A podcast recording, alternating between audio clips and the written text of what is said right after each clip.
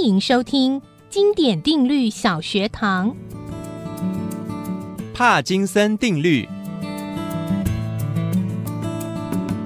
许多工作都需要团队合作共同完成，但团队也有盲点。一九五八年，英国历史学政治学家帕金森长期研究许多组织，得出一个结论：在团队行政管理中，为了完成工作，团队会不断增加人员编制，每个人都很忙，可是组织效率却越来越低。比方，英国海军影响力越来越小的那些年。海军官员却逐年增加，为什么呢？帕金森这样解释：比方说，某个官员无法完成工作，决定对外征才。如果有两个人来应征，其中一个人的能力比他强，另一个人比较差，您想，这位官员会如何选择呢？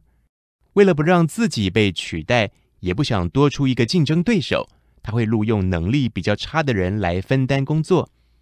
最后上行下效，整个团队会充斥着没有能力的人，团队效率变差，但工作还是得做，只好继续增加更多的官员。帕金森定律告诉我们，扩大团队未必会提升工作效能，除非建立良好的机制，录用真正优秀的人才。因此，组织人员的筛选方式非常重要。它足以影响一间企业甚至国家的发展。